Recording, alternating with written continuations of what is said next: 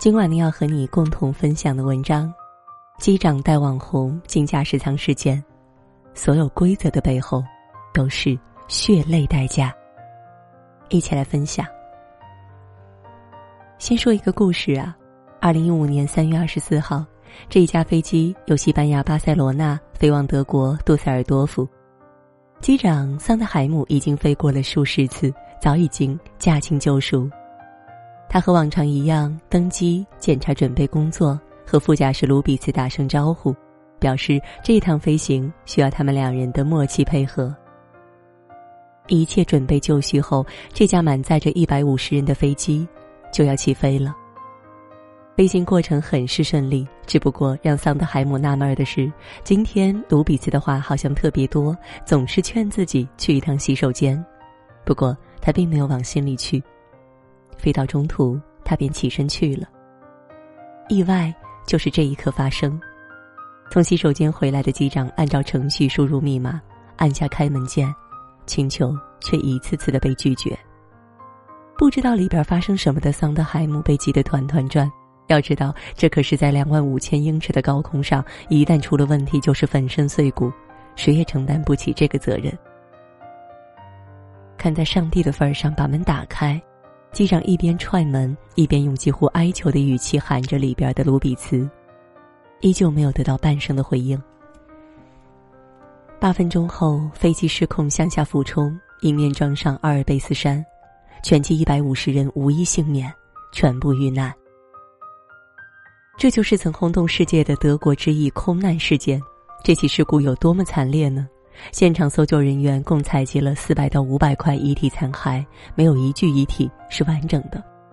现场全部都是被炸飞的头骨和人体残肢，每发现一个，搜救人员就要插上一个小黄旗的标志。搜救工作进行到一半，原本黑乎乎的现场已经被一片黄色覆盖，在场的人无一不为之动容。据调查，这次空难其实是副机长卢比茨的一次有预谋的自杀行为。他生前曾患有严重的抑郁症，一度有过自杀的倾向。三月初，卢比茨便开始上网搜索自杀方式。事故发生前几天，他告诉女友。我马上就要做一件让人们永远铭记的大事儿了。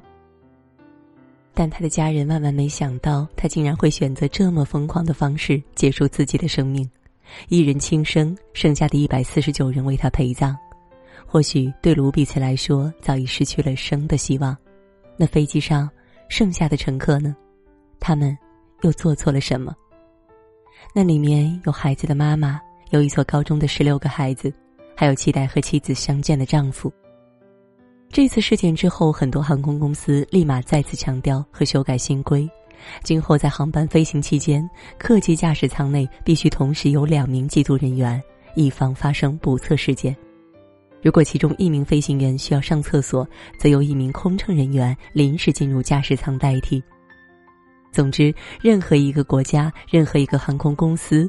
任何一个航班绝不允许出现单独一人驾驶的情形，这就是著名的“二律法”。我为什么要讲这个故事呢？就是想要告诉大家，现在很多不起眼的规则，其实它的背后都是由血和泪组成的。它是牺牲了那么多的生命，才留下这么一条规则。我们必须敬畏生命，敬畏职责，敬畏规章。最近这个事件，相信很多人都知道了。对啊，我说的就是桂林航空机长带女网红进驾驶舱的事件。十一月三日，一个网红的朋友圈截图在网上传疯了。照片中的女孩没有带工作牌照，没有穿专业制服，开心的比着 V 字，面前摆着的是刚泡好的茶，笑得很是甜美。只不过拍照的背景让人看了却笑不出来，那是一架正在航行的飞机里的驾驶舱。照片一出，引发众怒。一开始有人仍在诡辩这是模拟机，后被网友光速扒皮打脸。这架飞机就是正由桂林飞往扬州的 GT 幺零幺幺航班。这个网红是谁？他凭什么可以自由出入飞机驾驶舱呢？真相很快大白，人家是机长的特殊朋友，被机长带着来飞机里体验生活来了。在飞行高度数万米的飞机上，机长可以擅离职守，网红可以在驾驶舱内泡茶自拍，说出来谁敢信呢？一个飞机的驾驶舱承载的是所有乘客和工作人员的安全，随便一个阿猫阿狗就能进去，当大家的生命是儿戏吗？飞机的驾驶舱内有密密麻麻几百个按钮，要是被外行随意碰触或者按到，后果不堪想象。无关人等是不能进入驾驶舱的，这是一条铁的纪律。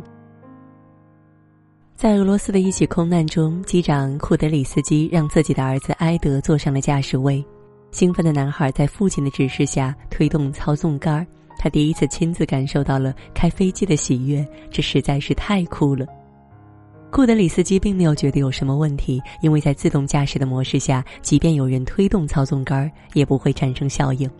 但是他没有想到的是，就在他和同事聊天的功夫里，埃德的手一直没有离开操纵杆儿，因为操纵时间过长，飞机解除了自动驾驶模式。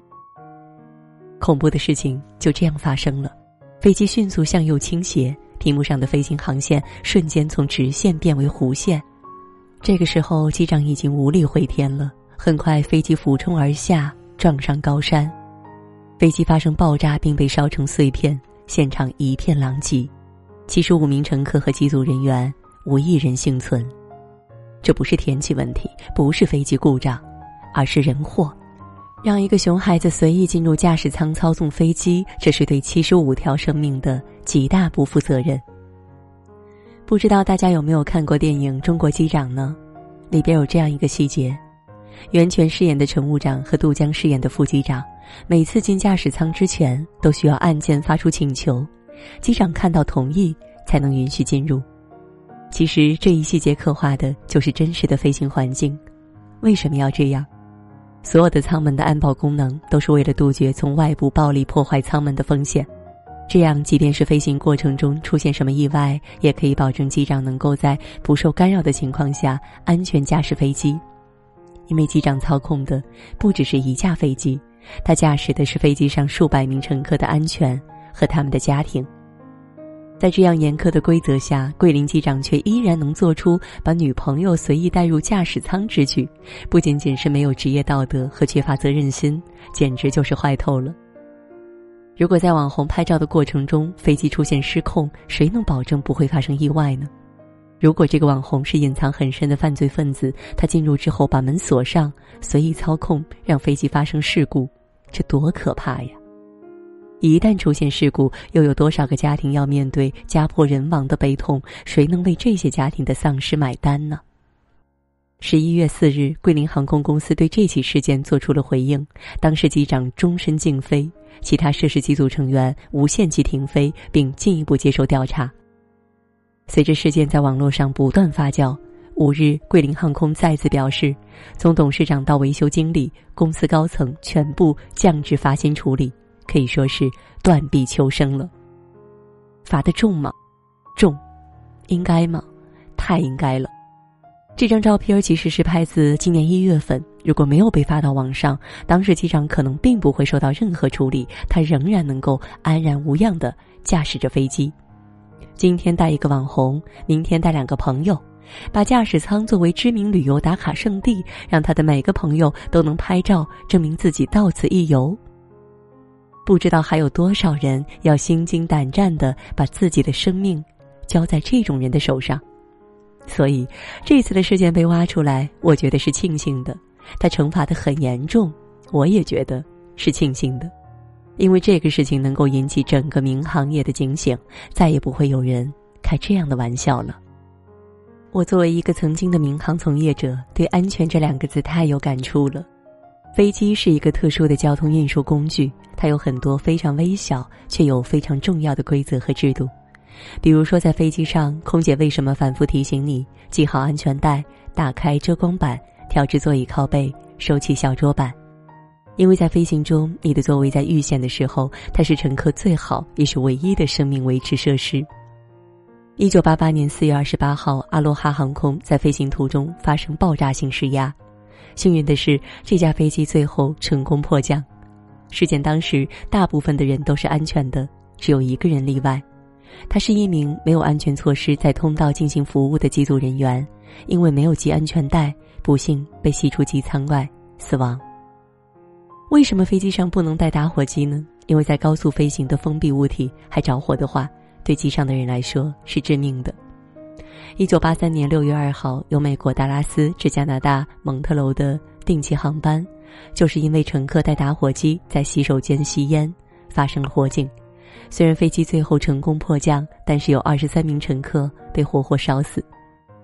为什么机场专门有一个赶鸟队，不允许附近鸟的存在呢？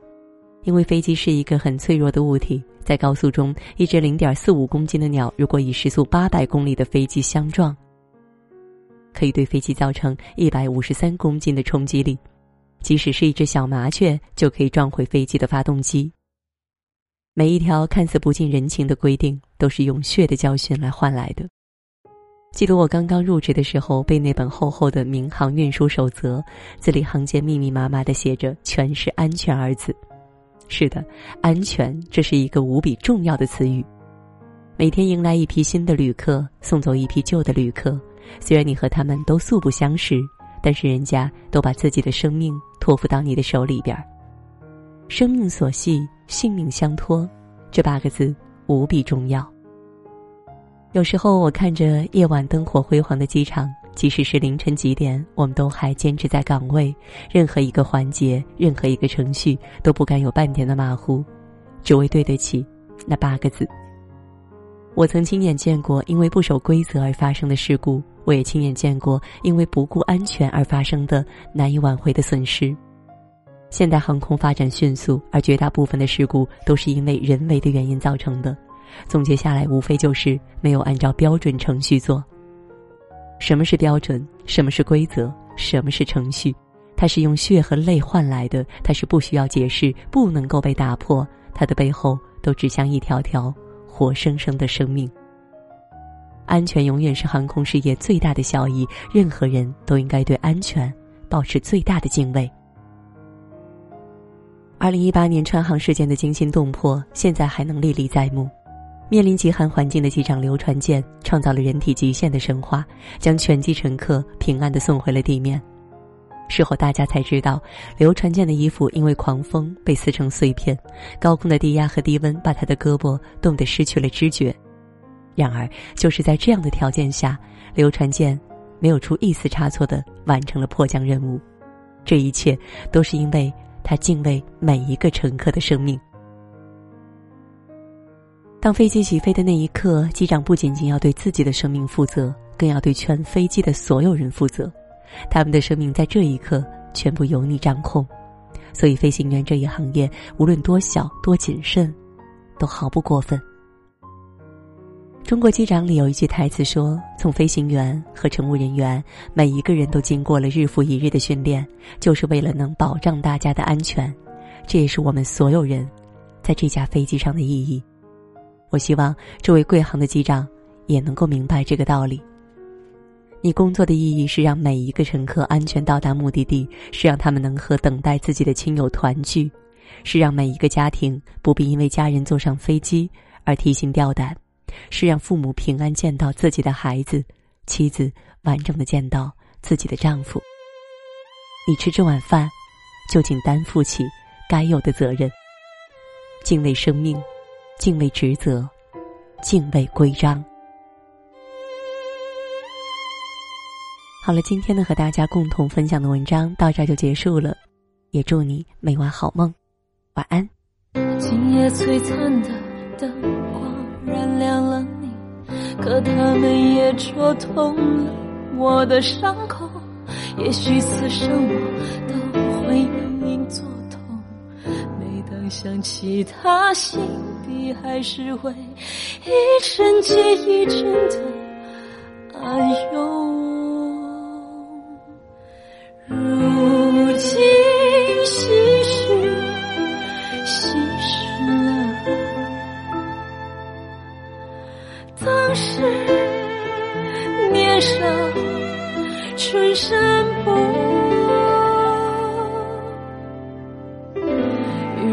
欲说还休，我心底。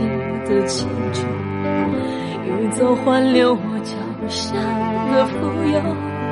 我本想只看你一眼就离开，离开，离开，离开。